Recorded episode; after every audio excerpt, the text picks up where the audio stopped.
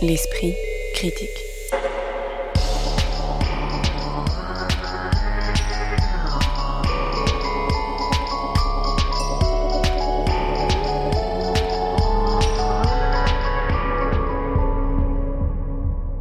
Mediapart. Que devient la révolution après la révolution? Comment représenter aujourd'hui un féminicide décrit et écrit dans une tragédie du XVIIe siècle? Et que se passe-t-il quand un réalisateur de documentaire transpose une de ses œuvres majeures sur les planches? Voilà quelques-unes des questions que l'on se pose aujourd'hui avec un esprit critique consacré à la mise en scène par Jean-François Sivadier d'Othello au théâtre de l'Odéon, au spectacle d'Amos Guitaille, House, montré au théâtre de la Colline, et enfin de Nos ailes brûlent aussi, signé Myriam Marzouki et Sébastien Lepauvin, qui était visible à la MC93 de Bobigny. Pour en discuter et disputer, Isée Sorel, que vous pouvez lire notamment sur AOC, Anaïs Eluin, qui travaille à la fois pour Politis, La Terrasse, Le Courrier de l'Atlas et Scène et Jean-Pierre Thibaudat, qui anime le blog Balagan, consacré au spectacle vivant sur Mediapart. Bonjour à tous. Bonjour. Bonjour. Le metteur en scène Jean-François Sivadier présente au théâtre de l'Odéon l'Othello de Shakespeare dans un texte français de Jean-Michel Desprats, avec à la distribution notamment Adama Diop dans le rôle d'Othello, le général en chef de la République vénitienne en guerre contre les Turcs, et Nicolas Bouchot dans le rôle de Iago, prétendument son ami et fidèle lieutenant, mais en réalité figure devenue emblématique de la traîtrise la plus absolue. Pour celles et ceux qui n'auraient pas en tête cette tragédie en cinq actes de Shakespeare datant du tout début du XVIIe siècle, celle-ci débute par le mariage d'Othello, un noble mort, fraîchement nommé à la tête de l'armée vénitienne avec Desdémone contre la volonté du père de cette dernière. Othello est nommé gouverneur de Chypre où se passe l'essentiel de l'action de la pièce après qu'une tempête a emporté la flotte turque, mais Iago décide alors de se venger de ne pas devenir le second Othello. Il commence par discréditer Cassio qui a obtenu cette place, puis convainc Othello que son épouse Desdémone le trompe avec Cassio. Othello décide alors de tuer Desdémone, mais aussi Emilia, la femme de Iago, lorsque celle-ci lui révèle les machinations de son époux et finit par se suicider tandis que Cassio prend la place d'Othello à la tête de Chypre. Alors peut-être avant qu'on aborde la manière dont Jean-François Sivadier s'empare du classique de Shakespeare, est-ce que vous pouvez, euh, Jean-Pierre Thibaudat, nous resituer la façon dont la place qu'occupe ce metteur en scène, on va dire dans le champ du théâtre français modestement? Euh, Sivadier comme Bouchot sont des enfants euh, je dirais, de Didier Georges Gabilly, qui avait commencé à travailler au Mans dans l'ombre euh, avec des jeunes acteurs qui avaient fait ou pas des écoles ou qui allaient faire ou pas des écoles.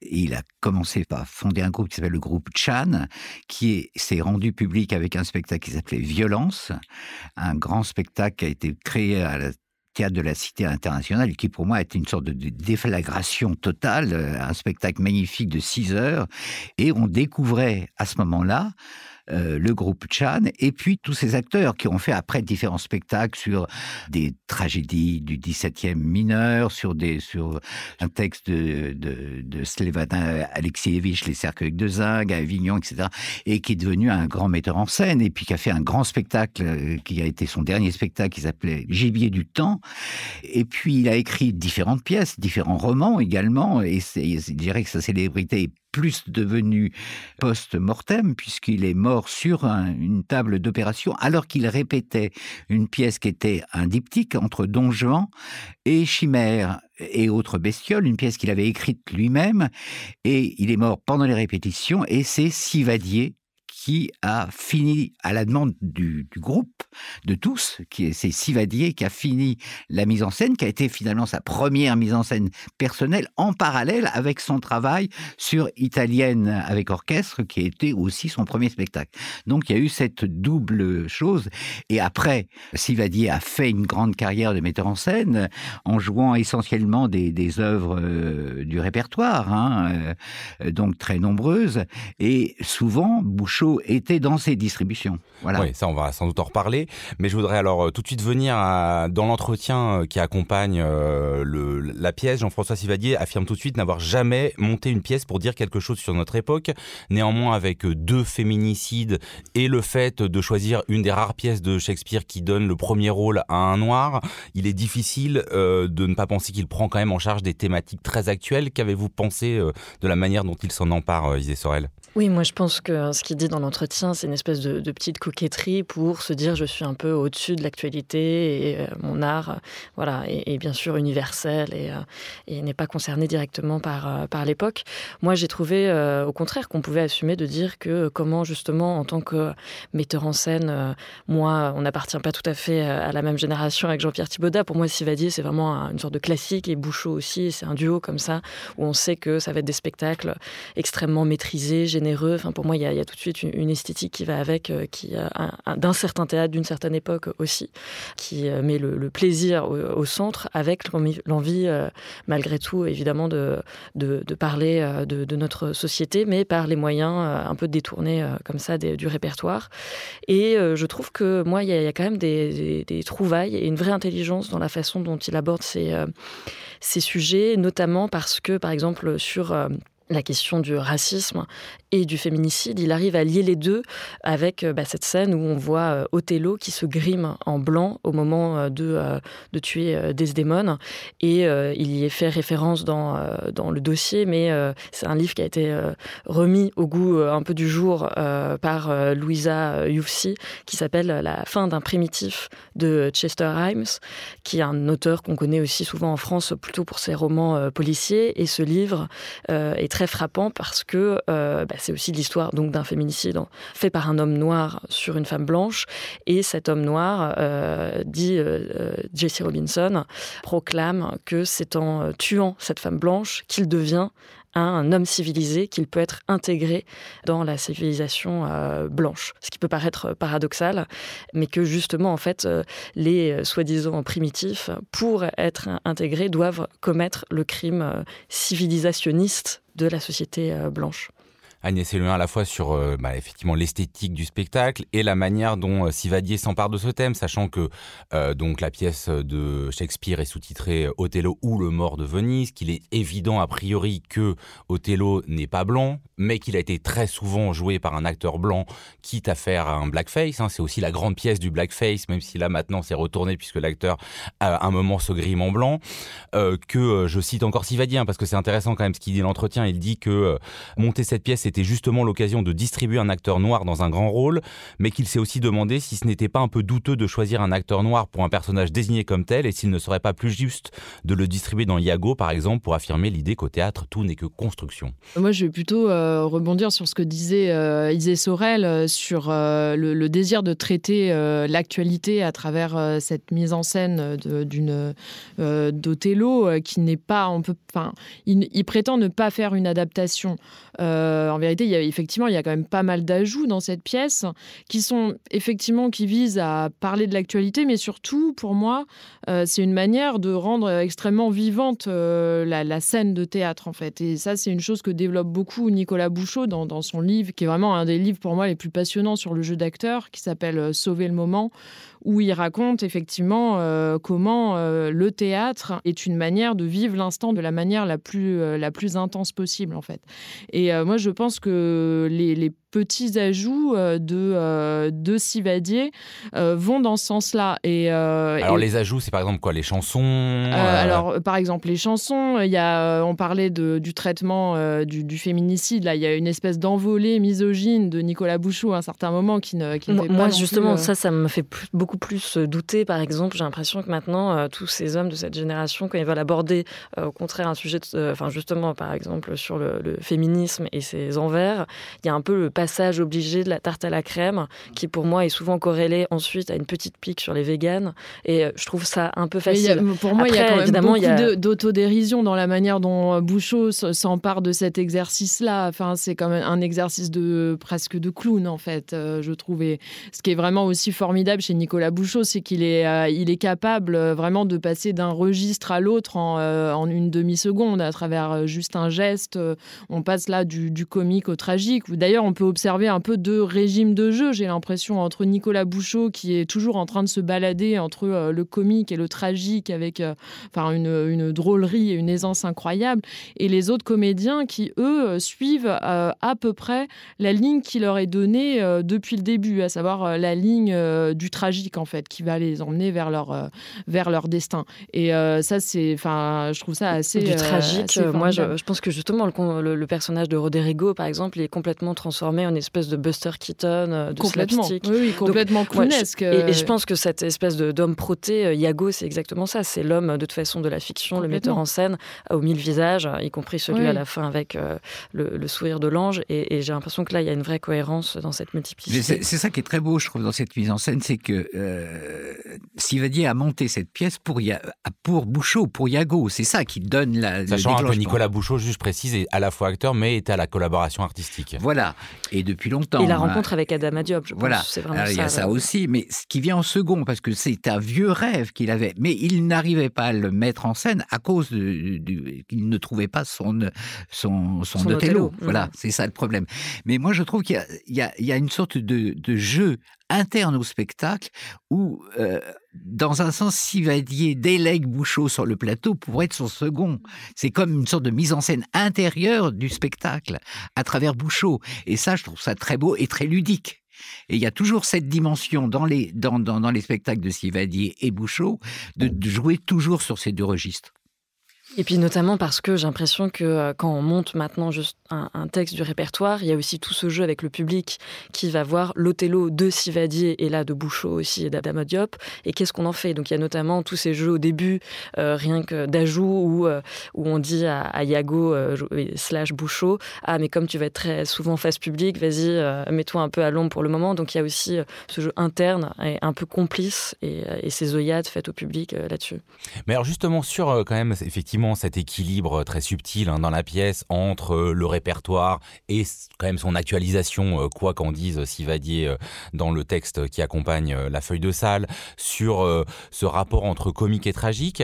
Est-ce que vous avez euh, eu le sentiment que c'était traité avec la même subtilité, je dirais, pour la question bah, du racisme et du féminicide? C'est-à-dire que moi j'ai eu quand même l'impression que autant justement la distance était euh, euh, très adroitement euh, euh, sur scène pour euh, le, racisme, autant le féminicide, est-ce qu'il n'y a pas quand même un moment où ça ressemble à la tragédie classique où Othello à la fois tue Desdemone mais en l'embrassant, enfin ça ressemble quand même à un crime passionnel assez classique qui m'a un peu étonné par rapport aux problématiques contemporaines et à la manière dont on représente aujourd'hui le meurtre d'une épouse par son époux.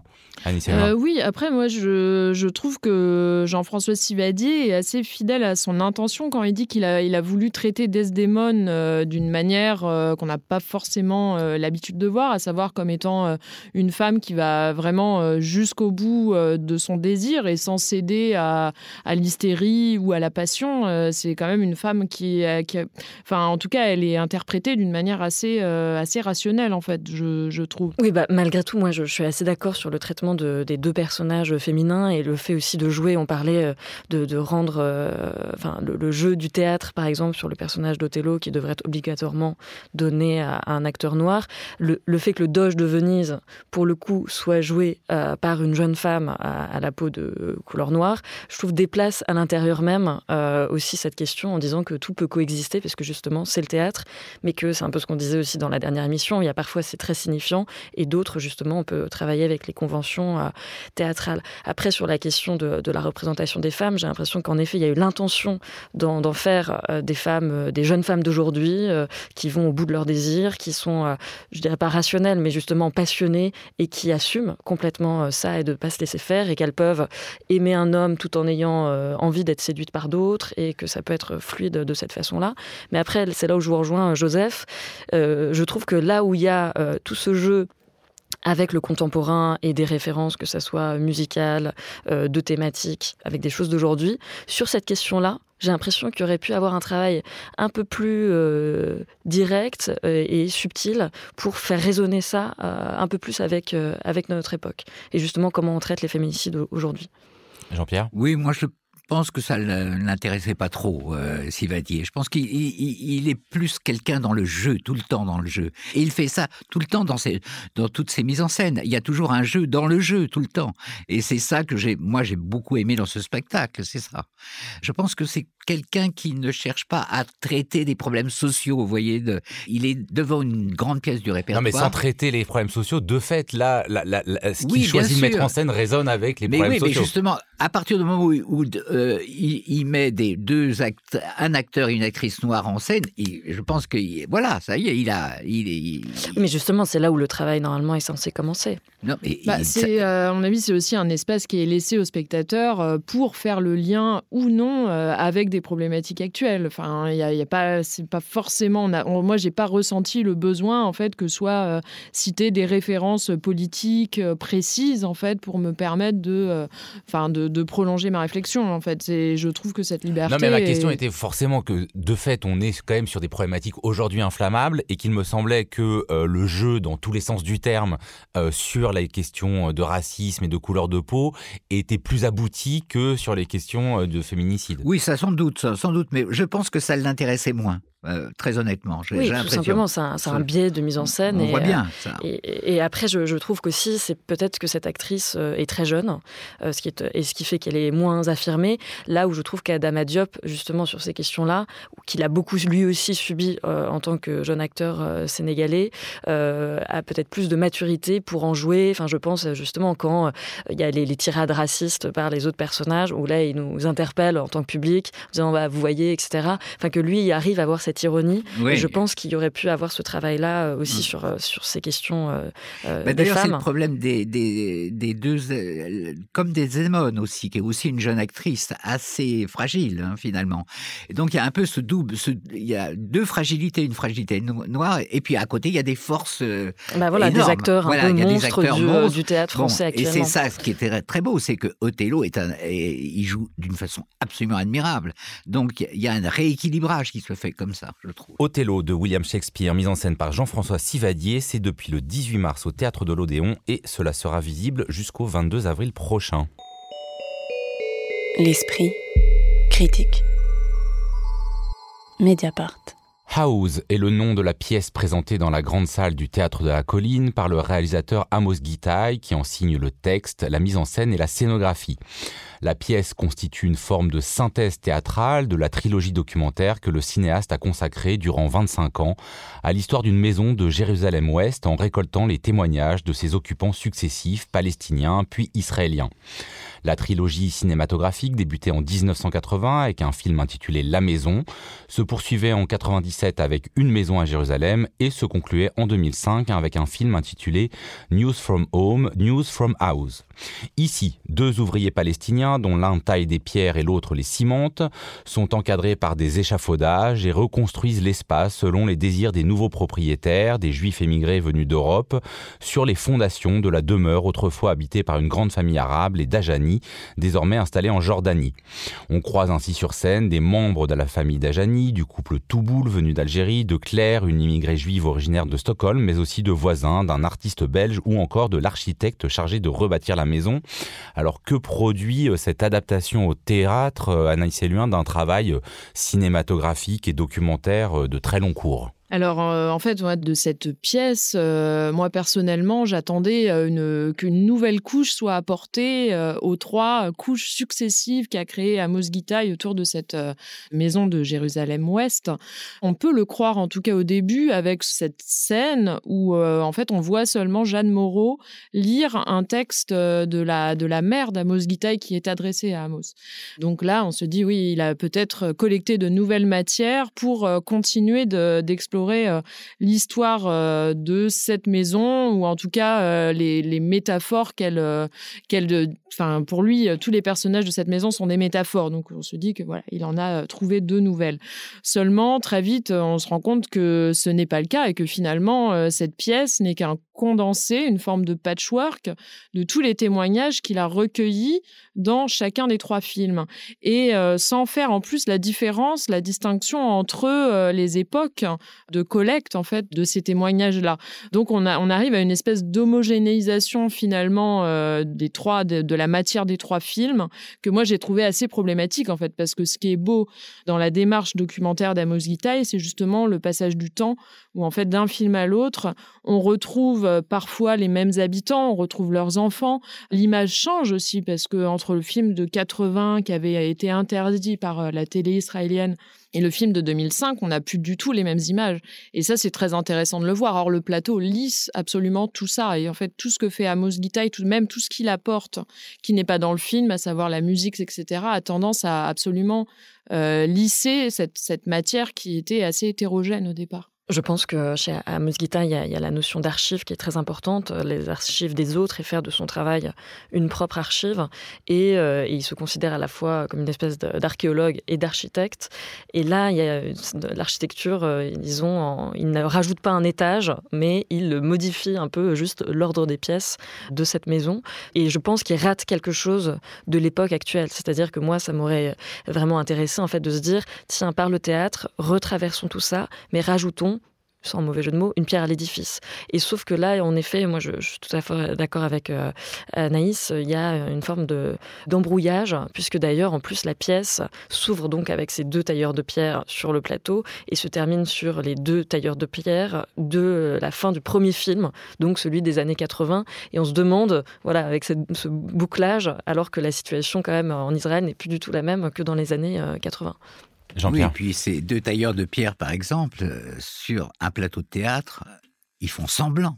C'est complètement ridicule. Euh, dans, le film, ils travaillent vraiment. On le voit, on, on voit les machines, on voit quand ils coupent les pierres, quand ils les transportent, la lourdeur et tout ça. Sur le plateau, en plus, ils sont au centre, devant nous, tout le temps. C'est pathétique pour moi, c'était pathétique de les voir, les pauvres. Euh... Bah après, il y a un petit travail quand même sur le son que je trouvais intéressant entre la, la douceur de ce euh, centour, là, cette espèce de sitar et des cordes du violon. Oui, donc pour décrire, il y, a, donc, il y a notamment deux grands échafaudages qui entourent les tailleurs de pierre, dont la taille euh, rythme euh, bah, en fait toute la pièce, même si ça peut devenir un peu monolithique pour faire aussi un, un mauvais jeu de mots. Euh, et on a euh, de, aux étages de ces grands échafaudages un joueur qui joue du centour, donc un, un instrument d'origine perse, et par de l'autre côté un violon. Et donc, euh, moi, je pense que le seul intérêt, en effet, c'était de faire signe vers leur métier, mais aussi ce travail sur le son, de contraste entre euh, douceur d'un côté et euh, les coups de burin de l'autre. D'ailleurs, la musique est très belle, hein la musique du Centaure est ma magnifique et tout, mais bon, bon, moi, pour moi, ça ne perd pas les, le, le, ce contraste entre les deux. Et puis, surtout, le gros problème, c'est que c'est une bouillie. Les trois films sont réunis en un. Si on n'a pas vu les trois films, je pense que le spectateur a, du mal à se à comprendre de qui parle et qui parle de quoi, puisque en plus les acteurs jouent plusieurs rôles. Donc ils peuvent jouer des Israéliens, des Palestiniens. Bon, donc c'est d'une confusion absolue. Lui s'y retrouve évidemment puisqu'il connaît ça par cœur. Les spectateurs qui euh, ont vu les trois films s'y retrouvent aussi à peu près. Mais à quoi bon? À quoi bon? Et effectivement, il manque, il manque pourquoi il fait ce spectacle? Et surtout, je pense que dès la, première image, en fait, le fait que Jeanne Moreau soit désynchronisée, euh, puisque c'est ça et ça perturbe, on a un petit moment un peu de doute. Disant, Attends, ils ont, ils ont pas quand même osé. Il euh, y a personne qui a dit. Mais je pense que cette désynchronisation, bah, il désynchronise tout son film, en fait. Et ce qui fait que quand on a une démarche euh, complètement généalogique et euh, justement l'archéologie, c'est quoi? C'est donner des dates, se dire euh, voilà carbone 14 sur ça, sur ça, sur ça. Et pourquoi, pourquoi remêler euh, en effet faire cette espèce d'imbroglio oui, en plus, ce travail est vraiment fait dans le film, en fait. Euh, on, sait comment arrivent les différents témoins, on les voit parfois venir, on voit Amos Gitaï aller dans leur domicile, parce qu'il va parfois rencontrer des habitants qui ne sont plus dans cette maison, mais qui ont dû fuir. Enfin, les, enfants, par exemple, d'une des familles a dû quitter euh, complètement Jérusalem, il va là-bas, on le voit y aller. Et en fait, là, à aucun moment, ces transitions-là d'un habitant à l'autre ne sont montrées. Euh, on voyait aussi même la fabrique du documentaire euh, au sein du documentaire lui-même. Et en entendant notamment la voix d'Amos Gitaï très très régulièrement dans les films. Et là, c'est absolument absent, alors que on se dit que même la, la manière dont a été construite cette pièce était sûrement très intéressante à montrer dans la mesure où il a réuni une distribution qui était très diverse. Il a emmené, par exemple, les acteurs français. Il y a Michel Esco et comment s'appelle la, comédienne Irène Jacob. Voilà, il les a emmenés devant la maison. donc, il a fait cette démarche. La distribution a très rarement pu être réunie ensemble. Donc, il y a eu ce travail comme ça très très fragmentaire de, de dans la dans la fabrication de la pièce qui n'est pas montré. Et, et en fait, c'est voilà, on se dit que ça aurait pu être un élément de la nouvelle couche qu'on pouvait attendre à ce travail. Et puis, alors, ce qu'il y, a, il y a une chose qui, a, qui est très forte dans les films, c'est qu'il n'y a pas une maison, mais il y a plusieurs maisons. Il y a les maisons des Palestiniens. Euh, Elle était, bah, c'était une maison palestinienne au début. oui, mais il y, a, la maison, le, Palestinien qui est chassé de son village, qui reconstruit la, la maison à côté euh, c'est quelque chose qui est très beau dans le film. Ça, ça disparaît totalement. Ceux qui partent, qui ne peuvent pas revenir dans leur maison, qui, qui vont en Jordanie aussi, il y a cette maison-là, qui est là, dans, dans les films, c'est très présent aussi. Et là, tout ça disparaît. Donc, il y a une sorte de réduction du spectacle sur, sur tout ça. Ah, mais alors, euh, je, crois qu'on entend dans toutes vos prises de parole euh, qu'il y a effectivement un problème avec cette pièce. pour préciser, est-ce que je pense qu'elle souffre d'un effet de réception d'autant plus cruel qu'aujourd'hui, bah voilà, avec tout ce qui se passe en Israël, on a l'impression que là, on on est encore dans des problématiques un peu Oslo où en gros tout le monde a souffert euh, et euh, ce côté un peu euh, confus politiquement alors que dans la trilogie des films bah, on était en 1981 puis en 97 en plein cœur du processus d'Oslo puis en 2005 après son échec et que ben quasiment 20 ans après parler alors qu'il y a une radicalisation à l'extrême droite d'Israël parler un peu comme on parlait en 2005 ça marche pas. Mais alors est-ce que c'est cet effet de réception qui est cruel? Est-ce que bah, c'est effectivement ce sentiment que le jeu euh, se succède des monologues, mais euh, voilà que, que ça prend pas entre les acteurs. Est-ce qu'il y a aussi, euh, c'est-à-dire que c'est quand même particulier, Amos Guita il signe à la fois le texte, la mise en scène, la scénographie. Est-ce que ça, c'est ça a quand même été un inventeur de forme documentaire. Donc là, est-ce que c'est au fond il a une conception alors que ça a été, je pense, très innovant en termes de réalisation documentaire? Est-ce que bah, il a une conception assez classique, voire un peu vieillotte du théâtre? Ah, Beaucoup de choses, Joseph. Quand je parlais de, de rajout d'une couche, par exemple sur même cette question de l'habitat et des maisons, donc là, pour resituer dans House, c'est la question de à 48 cette loi sur euh, les, absences, c'est-à-dire que les Palestiniens qui avaient fui pendant la guerre ces maisons et qu'on a dit ah ben en fait elles n'appartiennent plus à personne, allez-y. Et avec euh, cette fameuse question de euh, l'habitat qui quand même est corrélé à, Israël depuis sa création. Et on sait que ces dernières années avec la question des colonies justement ça aurait pu être revivifié avec cette, cet éclairage là et là c'est complètement oblitéré. Donc d'une part ça. Et ensuite c'est vrai qu'il y a une succession de monologues qui recrée cette, impression euh, monolithique, là où on, se dit il y aurait pu avoir euh, des effets de conflictualité, de rapport des uns et des autres. Et il y a, quelque chose justement d'une architecture euh, tectonique qui ne prend pas. Et peut-être qu'en effet, ça vient du fait que il y a le nombre de collaborateurs a été restreint, mais que je pense que Amos Gita, il est venu au théâtre à chaque fois pour adapter ses films. Et que... seulement, il a fait ah, vraiment des projets aussi uniquement théâtraux. En ah fait, parce que moi j'avais. non, c'était en fait c'est même assez rare le fait qu'il ait adapté euh, des, des, films euh, au théâtre euh, souvent, c'était complètement indépendant. Enfin, je crois à l'exception de son travail sur Yitzhak Rabin, dont il avait fait une expo aussi. Enfin, il a vraiment aussi l'habitude de travailler sur le même sujet à travers différents supports. Donc ça, enfin, je pense que c'est pas alors parce que je n'avais jamais vu son travail théâtral, mais c'est vrai que je pense que là, pour le coup, il, souffre d'un certain classicisme. Mais alors, en plus, il y, y, a des moments où on se dit que là, il aurait pu trouver quelque chose, enfin, quelque chose de théâtral en fait, parce qu'il y a quand même des scènes très courte ou peut-être qu'on ne peut pas repérer euh, sans avoir vu les films ou des personnages qui ne se sont pas rencontrés, qui n'ont pas pu le faire à cause du, euh, du contexte euh, israélien, le font au plateau. Donc on peut voir un Palestinien rencontrer, rencontrer le nouveau propriétaire de la maison, enfin un Palestinien de 1980. Oui, on, pourrait se dire à un moment que le théâtre permettrait des choses que le documentaire, de fait de sa chronologie et de la situation politique, interdisait. Mais... Et, et ça arrive à certains moments, il le fait, mais d'une manière tellement brève et confuse en fait que je crois que effectivement quelqu'un qui n'a pas vu le film ne, peut pas saisir ce que là le théâtre aurait pu apporter et qui n'apporte pas en fait. House d'Amos Gitaï, c'est depuis le 14 mars et jusqu'au 13 avril prochain au théâtre de la Colline à Paris. L'esprit critique. Mediapart. Nos ailes brûlent aussi est le titre du spectacle proposé par Myriam Marzouki à la mise en scène, associé à Sébastien Lepauvin au texte et la dramaturgie qui était présenté à la MC 93 de Bobigny du 15 au 30 mars dernier. La pièce débute avec une archive sonore incroyable du 14 janvier 2011 où l'on entend le président pas encore déchu Ben Ali appeler successivement le ministre de la Défense, un général et un conseiller pour savoir s'il peut revenir sans comprendre du tout l'ampleur de la révolution en cours. La pièce essaye, elle, alors de comprendre ce qui s'est passé en dix ans, de la révolution à la déception, à travers trois personnages qui incarnent en quelque sorte différents pôles du vécu et du ressenti de cette révolution tunisienne. Comment est-ce que vous avez euh, traversé théâtralement euh, bah, cette traversée d'une décennie particulièrement intense de la Tunisie, euh, Isée Sorel?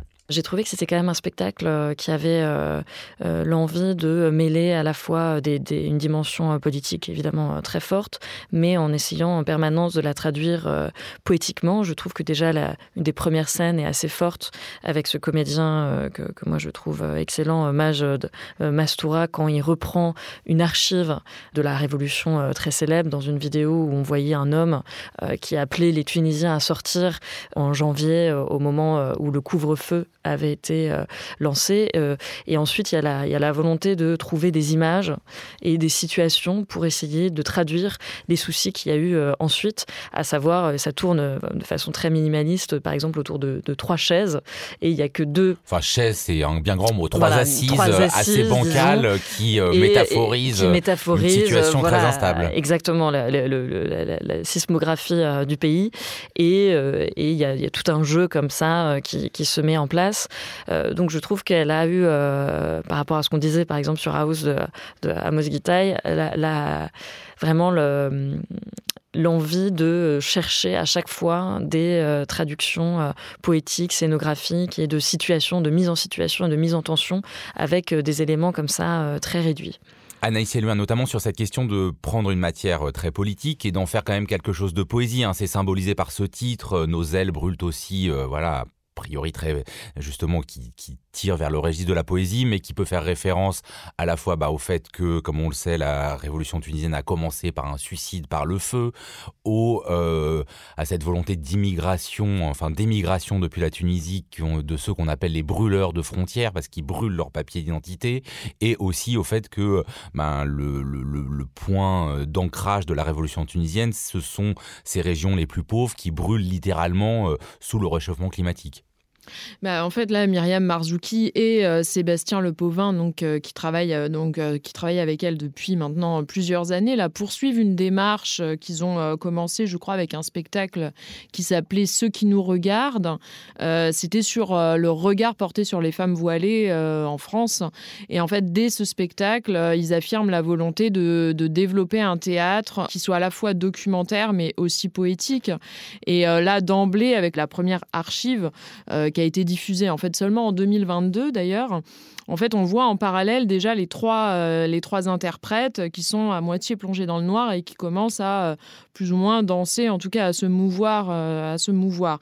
Donc en fait, là, on a déjà la mise en parallèle de deux, de deux types de langage qui ensuite, alors moi, je trouve que là, on a eu quand même cette promesse effectivement d'un langage qui va être dans l'entre-deux, dans le geste et dans le document. seulement très vite, le document est un peu oublié au profit du geste. Et euh, en fait, moi, c'est un des problèmes. Là où euh, Myriam euh, Marzouki et Sébastien Lepauvin montraient en permanence leurs sources dans leur travail et les interrogeaient pour. C'était toujours pour un questionnement sur la place de, de, l'autre dans la société française. Donc là, on a un déplacement aussi. Et eh bien là, l'archive, la source est invisible. Et en fait, moi, ça me pose vraiment problème de ne pas savoir à partir de quoi il travaille et surtout à partir d'où il parle. C'est-à-dire que quand même, Myriam Marzouki, enfin, elle le dit très bien dans les entretiens qu'elle a pu donner au sujet du spectacle. Elle est tunisienne, elle a quitté la Tunisie. Euh, à l'âge, je crois, de 20 ans. Elle est la, fille du premier, euh, du premier président tunisien après euh, la Révolution.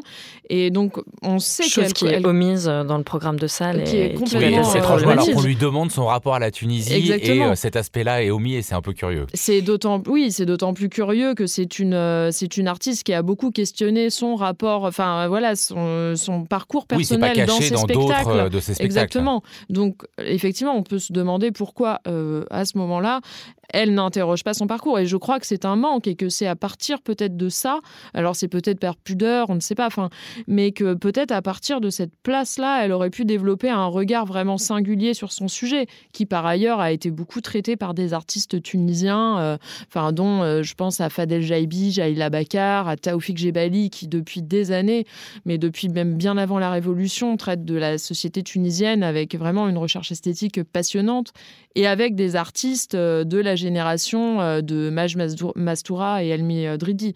La, femme Mounira Barbouche, elle travaille en France maintenant depuis longtemps, donc je la mets un petit peu à part. Mais voilà, et ça, c'est des comédiens qui vraiment participent aux esthétiques tunisiennes aussi actuelles et dont on ne voit pas là les pratiques. Donc il y a quelque chose là qui interroge cet endroit. Jean-Pierre. Moi, je trouve que c'est un, spectacle qui est complètement empêché, quoi, qui est comme, comme, euh, comme s'il voulait développer des choses et qu'il n'y arrive pas. C'est-à-dire il, arrête, il arrête tout.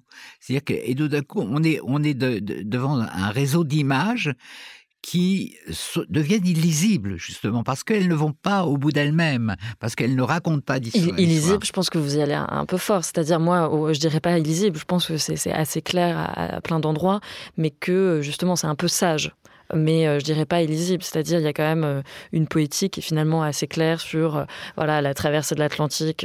Alors peut-être qu'il faut dans ce cas, on est dans le moment où il faut décrire pour les gens qui n'ont pas vu cette scène où donc on a une voilà une scène avec ces trois acteurs, mais derrière on a un immense écran qui a quand même la spécificité d'avoir une nature rocheuse. Hein. C'est comme bah, une espèce de mur, comme si c'était un mur pierreux mais un mur naturel sur lequel sont projetées des images notamment du photographe et cinéaste Fakri El Gheza euh, qu'est-ce que ça, ça crée pour vous? Parce que c'est pas les images habituelles qu'on voit de la Tunisie. On n'est pas dans la vision euh, carte postale oui, qu'on a souvent. mais tout ça, ça, c'est très bien. Tout ce qu'il y a sur le mur est très bien. Mais le rapport entre le mur et le plateau, c'est ça, Le gros problème du spectacle est là. C'est que le rapport ne se fait pas.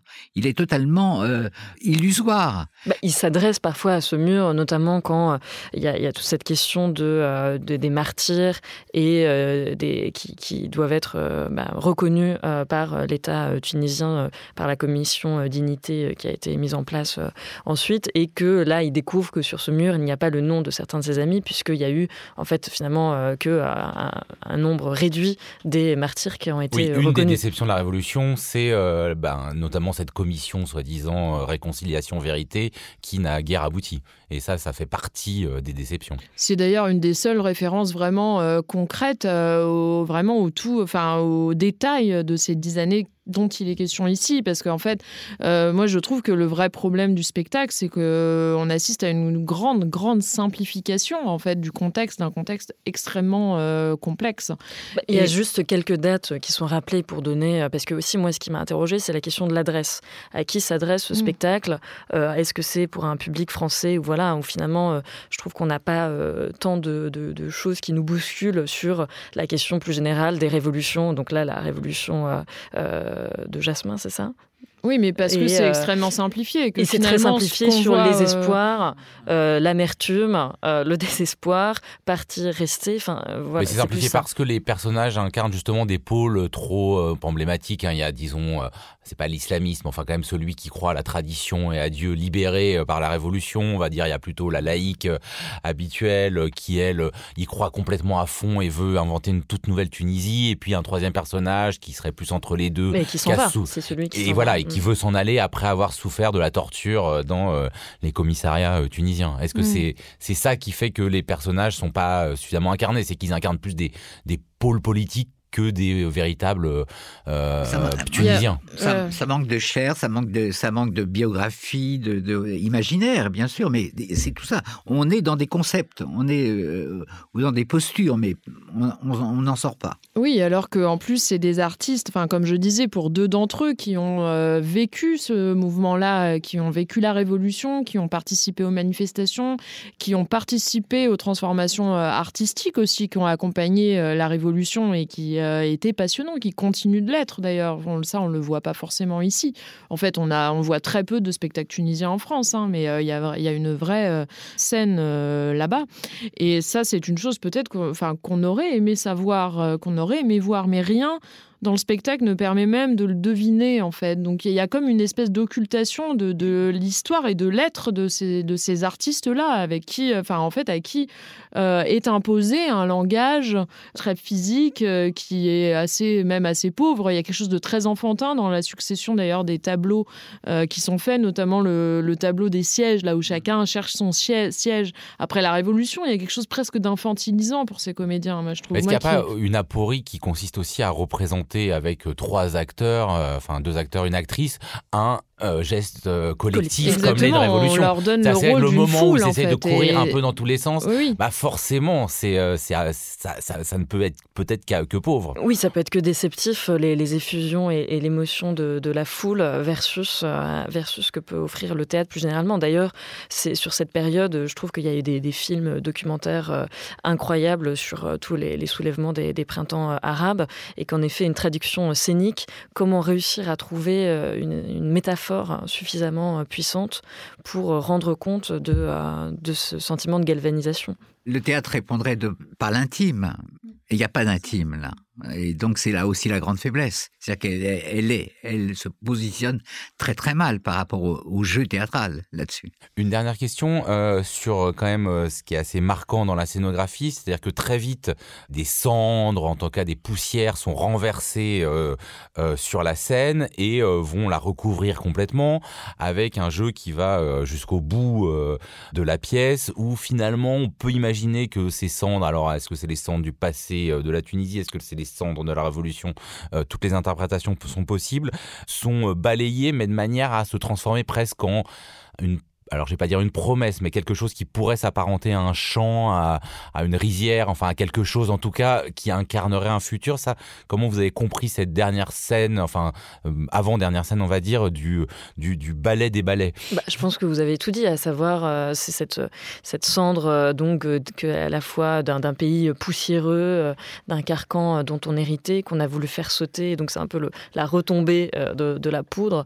Et ensuite, après avoir traversé tous ces dissensus euh, de se dire comment on retrouve une place quand on, les a bouleversés et retroussons-nous les, les manches, à la fois balayons devant notre porte et je trouve que ça se transforme aussi comme des espèces de sillons d'un champ à labourer euh, ensemble. Enfin, ça paraît euh, assez clair, je trouve. Oui, bah là, on rejoint encore le désir de faire, de faire métaphore, en fait, à, partir d'une situation. Et moi, je, après, pour moi, ça, voilà, comme c'est un échec, je, enfin, je vois pas de, différence avec ce, cette Après, moi, je voulais dire aussi que peut-être le, le, choix du, enfin, de, de, de traiter ces dix ans est peut-être un petit peu artificiel dans la mesure où, enfin, voilà, ce qui se passe aujourd'hui euh, avec Kaïs Sayed, le président, c'est absolument, euh, enfin, la même chose, c'est pire même qu'avant. C'est là où Révolution euh, prend son sens stellaire avec une espèce de, de retour au, au, même. Nos ailes brûlent aussi de Myriam Marzouki et Sébastien Lepauvin. C'était à la MC 93 et ce sera bientôt à Colmar, puis à Marseille en juin.